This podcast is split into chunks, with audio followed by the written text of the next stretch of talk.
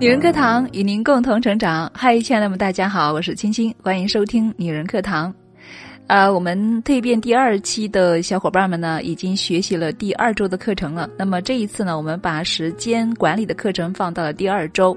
那么在时间管理当中呢，我们特别注重的一点哈，就是给大家强调说要记录时间。学习时间管理的第一步啊，就是要记录时间，要把我们的时间用在哪里了这件事情呢，都记下来。这样呢，我们才可以更好的去觉察、去分析以及调整我们的时间。所以今天呢，我们也来分享关于时间记录这个话题。一起还是来分享来自作者草莓的时间开销记录六年是一种什么样的体验？一起来聆听。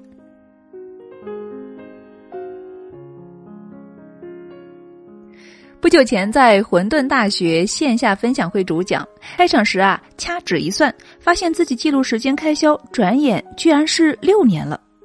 所谓时间开销记录啊，是把什么时间做什么事情，做这件事情花了多少时间写下来。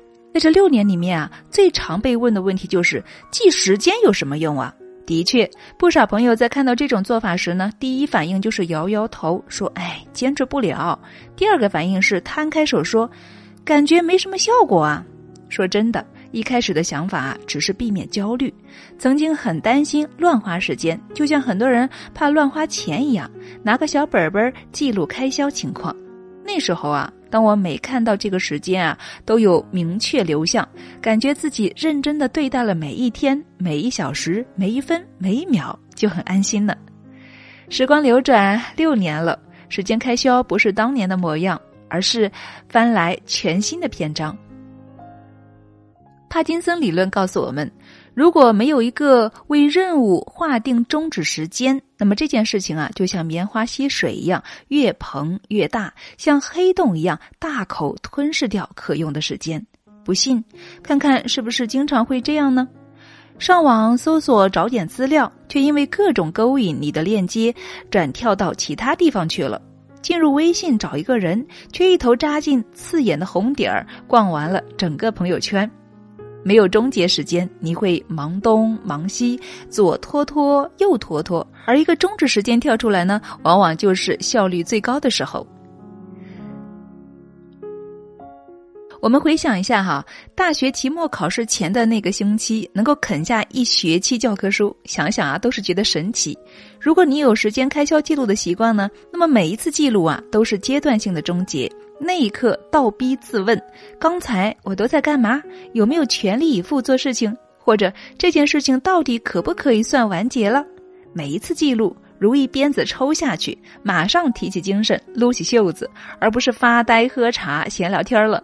在这个过程中呢，你会感觉到被观察、被监督了，就像你站在舞台的聚光灯下，不敢乱动那样。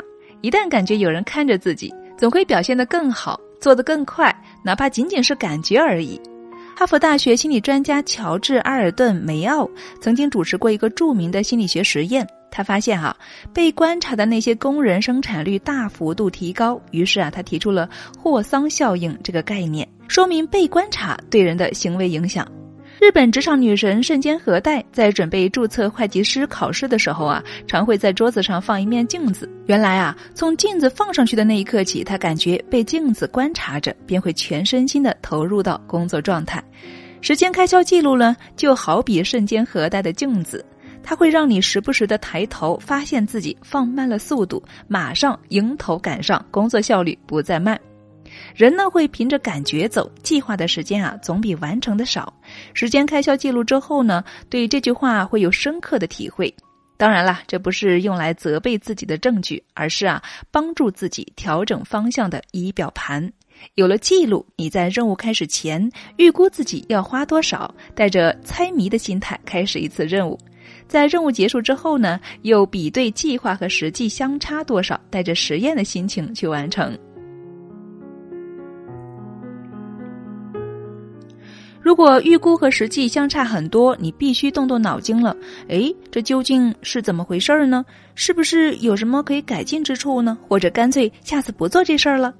比如某篇文章已经成型了，只是不小心打开文档瞄了一眼，简单的优化了几个句子，在时间开销记录中一看，竟然花了半个小时。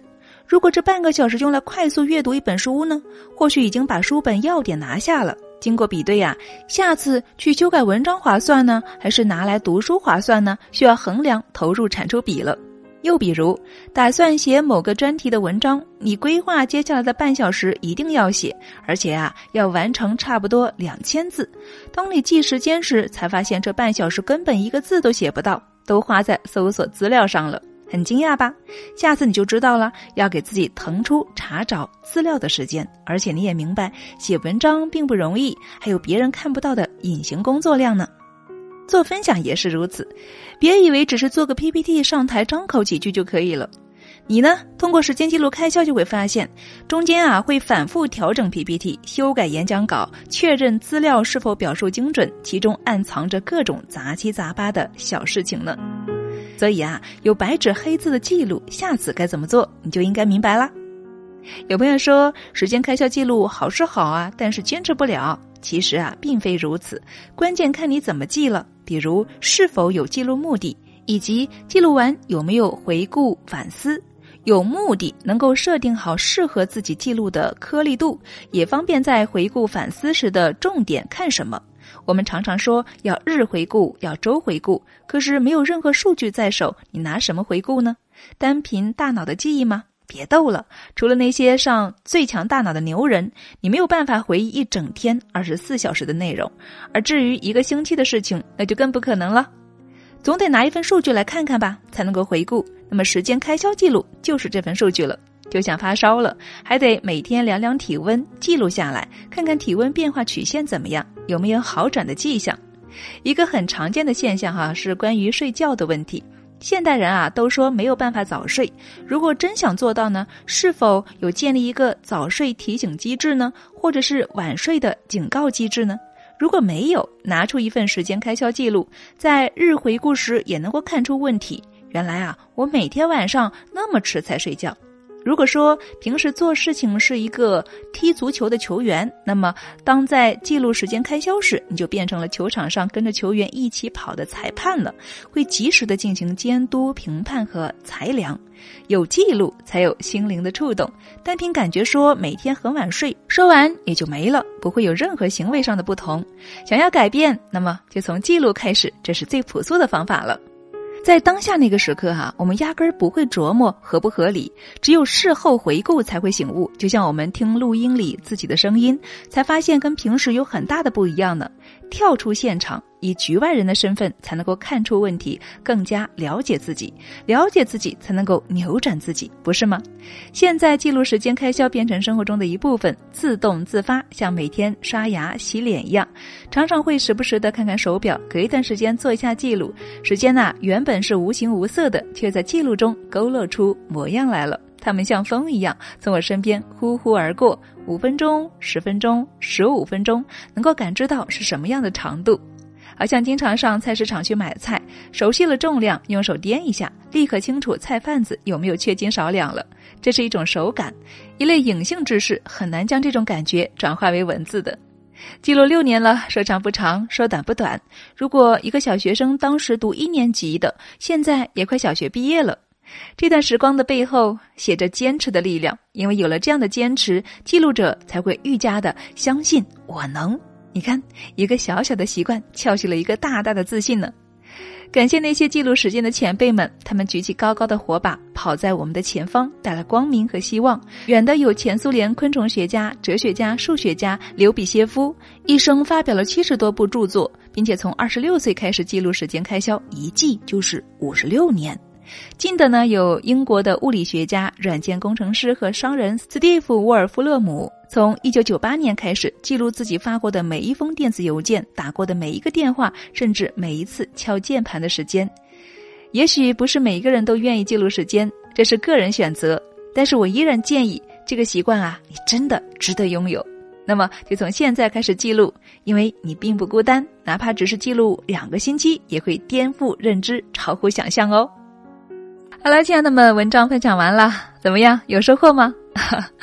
啊，我想我们蜕变一百的小伙伴们哈，肯定能够有感觉的，因为我们在蜕变一百课程当中呢，呃，特别提到的就是要记录时间，而且我们的蜕变手册上呢，也帮我们把这个功能呢给设计进去了。我们呢不仅是记录时间，而且啊，我们还把时间给形象化了。我们把时间开成了一个银行，每天记录时间，就是在挣大把大把的钞票呢，玩的是不亦乐乎呢。好了，亲爱的们，那么如果你也想体验一下关于时间记录，欢迎报名我们的超从容的女性时间平衡术，以及我们的蜕变手册。好啦，这里是女人课堂，我是清新，与我们一起学习，共同成长吧。我们下期再见。